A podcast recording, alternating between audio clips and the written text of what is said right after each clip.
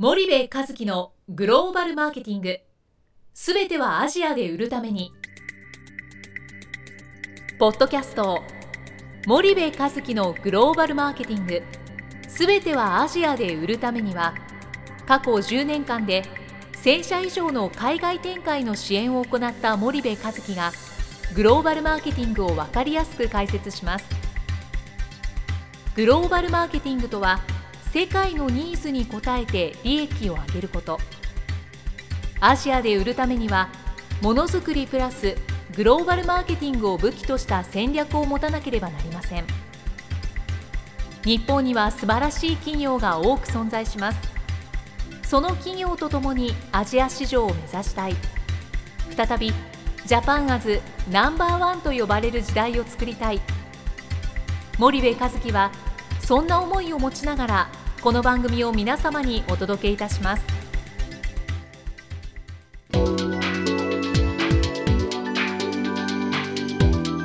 こんにちはナビゲーターなずまたあだおですこんにちは森部和樹です。森部さん前回に引き続き山本先生をお迎えしてはい。話をしたいと思うんですけど、はい。どんな話えーっとそうですね。今回はですね、パルミサーノレポートに関してちょっとお話を進めていければなというふうに思っております。えーっとリスナーの皆さんも何の話をしているのか今あの分かってない方非常に多いと思うので、まず先生にパルミサーノレポートとは。なところからちょっとご説明をいただければと思います。わかりましたはい。あの今から9年ぐらい前に、はいあのたまたまあのシリコンバレーにいる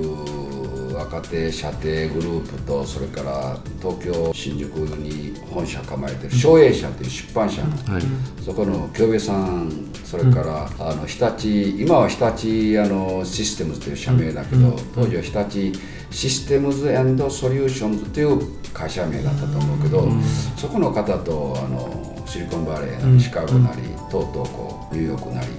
あの取材活動、あるいは調査活動でご一緒させてもらった時に、あの偶然会話の一つに、最近あの面白い論文が出てるっていうことをちらっと聞いて、えなんだろうと思って検索していくと、いわゆる IBM パルミサーの会長さんがあんな大国のアメリカの国の今後の30年先をおもんばかった時に、私たちのようなこう先輩は後輩やこう若い青年職に一体何をしてあげなくちゃいけないのかといったことについて40数名の学者知識人からレポートを要請してそれをまとめたあ論文があの出てるんだっていうからおおと思ってまあとりあえず読んでみたらということで私自身読んでそのタイトルは「イノベートアメリカ」っていうタイトルでえーすごいなと思って。もうそういう部分ではもうほぼもう熟してきてる環境が今アメリカだというふうに僕は見てたけれども、いや何々30年先の我が国アメリカを見ていった時に若い青年諸君に対して我々先輩が一体何をすべきなんだ、What should we do? っていうね、その辺のことで40数名から集めた論文のこうまとめがイノベートアメリカだっていうんで、あの一気に66ページだったから一気に読んだら、もうバイブレーション起こったとこ。はい。でそのバイブレーション起こった要因の中に3つあった、え人材とか投資とか教育とかいう、でやっぱりこれからのあのアメリカというものの期待値を起こそう思ったこの3つが大きいと、そのためにはこの3つをやるべきだということで書かれてあるけれども、俺だったら一体何がいいかなって言ったら、もう先生の場合やったらやっぱり教育学校じゃないですかって言われたんで、はい。うーんと思えて、はい。よしまあ学校やるか、ということでで同じやるんなら、世界中に貢献できる、そういうこう人材創出を、やっぱり気づいてもらえるような学校にしたいな。はい。何も言葉だけができたからってグローバルうんそんな関係ない、ねうん。今すごい言いましたね。だからやっぱりその感性を磨いてもらえれば、あるいはそういう気づいてもらえれば、あのいいんじゃないかなと、でそれもお金取ってやったんじゃ僕の今のあの年齢と周辺の環境を見ていた時にはダメだと、これは無料でやるべきだ、それにはまず場所だ。ということで、制度に相談したらい「富樫初使え」と言って、これは鬼に金棒だと言うんで、内容をある程度まとめて、はい。あのこうスタートしていった。というのが、このイノベートアメリカが私にとって大きなエネルギー源です。学校創出創立の、はなるほど、へえい、いでまだにあの検索していただいたらちゃんと66ページ出て、日本のそこそこのコンサルティング会社はこの論文をもとに結構面白いパブリシティ出されています、はい。で今ちょうど8期生。はい。で10期までは頑張ります。頑張りますはい。ということで、はい。10期以降は可能ならば、まあ、ある程度こう準備はしだしてるんですけれども、法人化したいなと思って、もう僕もそれなりの年だし、誰かバトンタッチもしなくちゃいけないし、10年15年。いやいや、あの、お肌のツヤと話しっぷりを見てると。いやいや。まあまあ法人化してバトンタッチできれば、ただ10期までは僕の個性と独自なマインドで、はい。まあずうずうしくやっていきたい。というのが今の僕の現状ですね。はい。うんでこのグローバルプロフェッショナル創造戦略プロジェクト無料公開スクールっていうのがあると思うんですけどこれは何になるんですかね？これはあのやはりあのパルミサノさんの訴えた教育というはい。ジャンルの延長線上で僕は何かができるかなといった時に学校だなと思ってで同じ学校やるんであればやっぱり日本の若い青年諸君のそのこう鋭敏な年齢層の時にこうびっくりするような気づきを持ってもらえるような環境あるいはあ場所、あるいは学校、というふうな形で作ったのが、このあ一つのあの故障ですね。はい、で北海道から九州から来てもらうからには、やっぱり月謝取ってまではまずいと、電車賃だけでも相当かかると、はい。だから無料で原則は無料。原則は無料じゃなくて完全無料。ただ飯代は金出せと、い。うことで継続しています。へだからもう福岡からも札幌からも、それから日本で留学して、でそのまま日系企業に入った海外の中国の若い青年諸君、韓国の若い青年諸君、あるいはもうロシアの超優秀な青年男女が、あ過去に入ってきてくれてるしこれからも入ってくれる可能性もあるんで私自身はまだまだ燃えてますね。はい。今月、えっと、これが8月17日。えー17日。やります、その時は電通北京電通の親分が来ます、あもう自費で来ます。あはい。あのーもうこの学校のために結構燃えてもらえてます、なるほど。去年やってもらった時に彼自身が逆にこんな学校があるのかっつって、お金出してでも喋りに来たい。言ってくれた。こんな講師34人出てきてるけど嬉しい、うんだからもう7年続いてるはい。講師が4人います、え GE の田はい。淵さん、それから東大の本橋君、はい。はい。それからインターブランドの上条さん、はい。はい。それから PWC の田作さん、はい。ね、うん、でまだやらせてくれっていう人もいる、で僕が選択するから、はい。そのそしてその当日のその時期の、環境、状況によっては最適な講師を引っ張って。くる、で今度も8月17日はあの消費流通の分析の非常に優れたメルリンチの青木秀彦っていうのを読んでる、あれはすごいな、数字をストーリー化して紐解きする人って少ない、うん。それも消費市場環境をコアにして喋ってくれる、同じ関西人で神戸大学出た青年だけど、まあ、青年って言って53か4だけど、まあ僕から見たら青年だ。それ彼と呼んでるからね。非常に面白いと思うよ。見た目は50ぐらいですけど じゃあこれリスナーの皆さんがこれに参加したい場合はホームページで検索をそうです。して応募を。をまず応募して45ページ多分書かされてると思います、なるほど。それでその書かされた応募シートを僕はもうきちっと1ページから5ページ読破して、えーこれはあかんっていうのは入れてません。はい、よしとするとしとしか入れてません段ボール2箱ぐらい。になりませんだからもうインク代で。結構金かかるプリントアウトするから、ああのままで読めないからね、残らないから、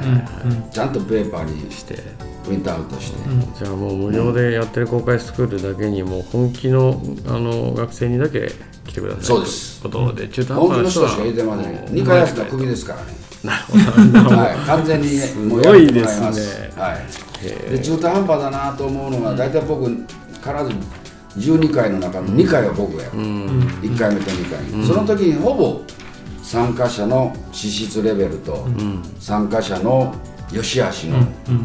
判別の情報を入手できるから、悪いけど君やめてくれと、宣告をする人もいる、えー徹底はい徹底してます。はい。素晴らしいでも先生さっき言ってたその言葉とかね文化の理解だけじゃその海外でマーケティングなんかできないっていうのは、まあ、まさに本当そうですよね、はい。だから非常に面白いんじゃないかなと思って、はい面白いですよ。で、あうん。過去の、えーっと講義のプログラムに関して簡単にちょっと、ナビゲーターの東の方から、あのご紹介をさせていくと、過去どんなやつがあるんですかね。今回はまあ電通さんのねあの、ね。北京の当時長さんですかね、えーお招きするようですが、まあ、一部が人間力養成講座ってなっていて二部が戦略マーケティング講座という形になってまして、まあ、去年の第1回目とかは一部の人間力養成講座でタイムマネジメント戦略っていう形で山本先生がやられて、二部はパナソニックの商品開発戦略、コパンで古永さんっていう方がやられていたりうん。たりその次の回はですね米国製エリートは本当にすごいのかっていう多分本になってますよねこれ。でそれの佐々木編集長ですかね、東洋経済の編集部の記者の方だったりこれ先生あの人間力養成講座と戦略マーケティング講座って二部構成にしたのなんで？これは、ね、僕のこだわりがあってね、人間こう一度しかない人生の過程の中で唯一こう大事なのはやっぱりその人の持ち合わせられてる人格だと思う、その人格を基本にしたライフスタイルの中で、いろんな人とのコミュニケーションをどうしても必然性を帯びてくる、そういうこうコミュニケーションの過程の中で、あのものすごい有効利用できるのはマーケティング感性だというふうに私は認識してるんですよ。ねただマーケティングという言葉でいくと需要と供給のこうバランス化を図る一つの仕組みだという概念でこう紐解くけれどもそれよりもっと違うのは人間と人間をこう絡ませるために介在するものがあるんだけどそのものの見方とかそのもの自身のこう需要度とかそのもの自身のこのこう流れていく世界とかいうことを追っかけていこうとする場合はどうしてもマーケティングというロジックがあればより見やすいしより広くなるしよりこう確認できやすい。という僕は認識持ってるんでだから一個の人間でありながらマーケティング感性を持ち合わせられてるというそういう人格的存在の中でこそ魅力のある一人として世界中に羽ばたいていきやすくなるんじゃないかっていうのが僕のコンセプトです。なるほど。だからあえて人間力作りとマーケティング僕の本本職であるマーケティングも織り込んでいくべきだということ。ただ人間人間っていうだけじゃあかんと。やっぱり全農業もうまくできるような人でもなきゃいかんしあるいはその人と人をコミュニケーションする時も何が大切なのかも知らないかんしあるいはこういろんなこう人の幅を、あるいは数を多くしようと思えば、ただ単にこう座ってるだけでもダメだろうし、でやっぱり究極は周辺にどれぐらいの人脈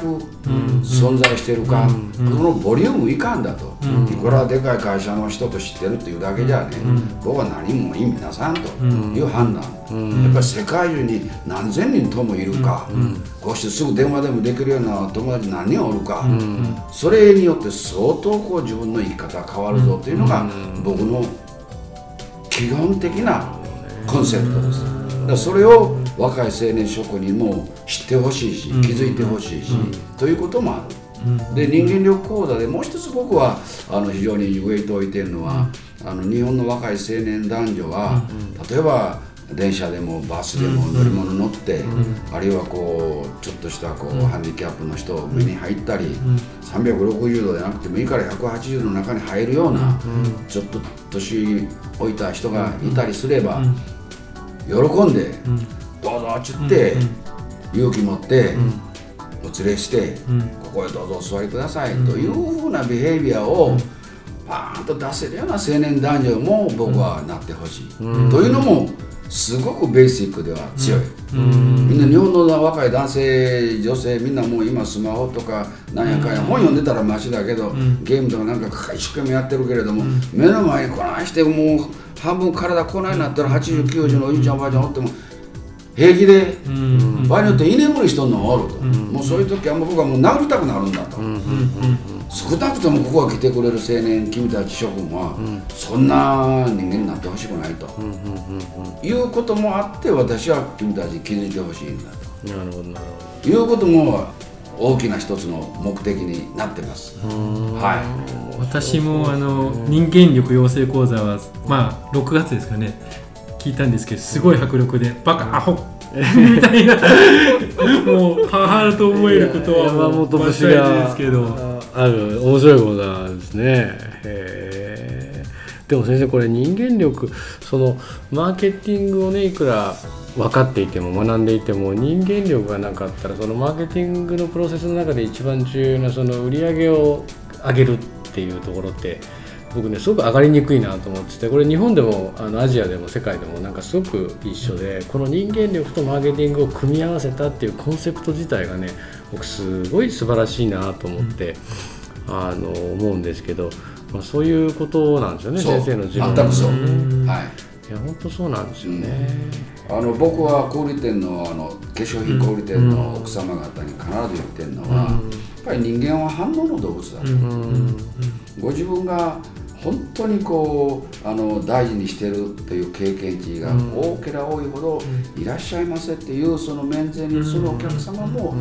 本能的に大事にするようなビヘイビアが起こりますよということを言ってるんですよ。だから自分を何かこう台無しにしているっていう人は「いらっしゃいませ」っていう言葉もなんか台無しにするようなお迎えの仕方が現実化するよ。それはもう来てくれるなというのと一緒だぞと。いうことを強調してます。はい。あの物買う時に「いつもありがとうございます」って一言ね言われるとあ僕がいつも来てることをこの人は分かってくれてるんだってもうあそこで買いますもんね。そういうことです。そういうことですよね。人間ってね生まれながらにしてね正直に作られてますよ。本能的にねまず正直。うん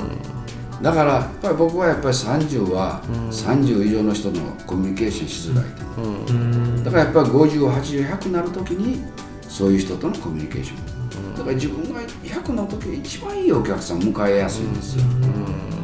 はい。キャパシティのある人とコミュニケーション。これだからはまず自分がコミュニケーションのうねんうん。キャパを持ってないとダメでしょ、うん。なるほどね、あちょうど去年の第3回なんかは中央大学の曽祖民先生も講師になってるんですね、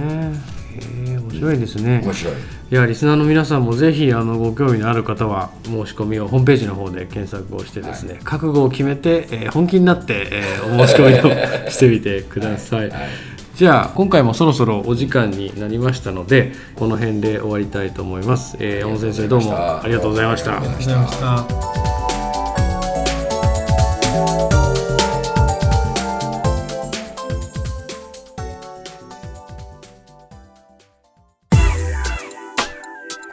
本日のポッドキャストはいかがでしたか？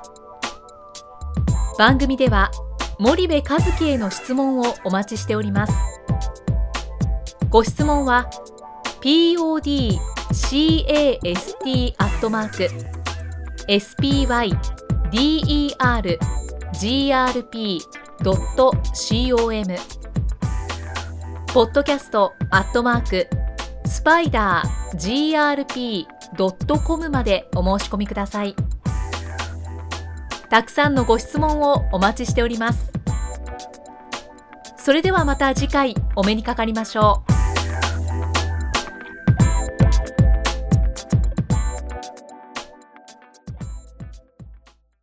森部和樹のグローバルマーケティング。この番組はスパイダーグループの提供によりお送りしました。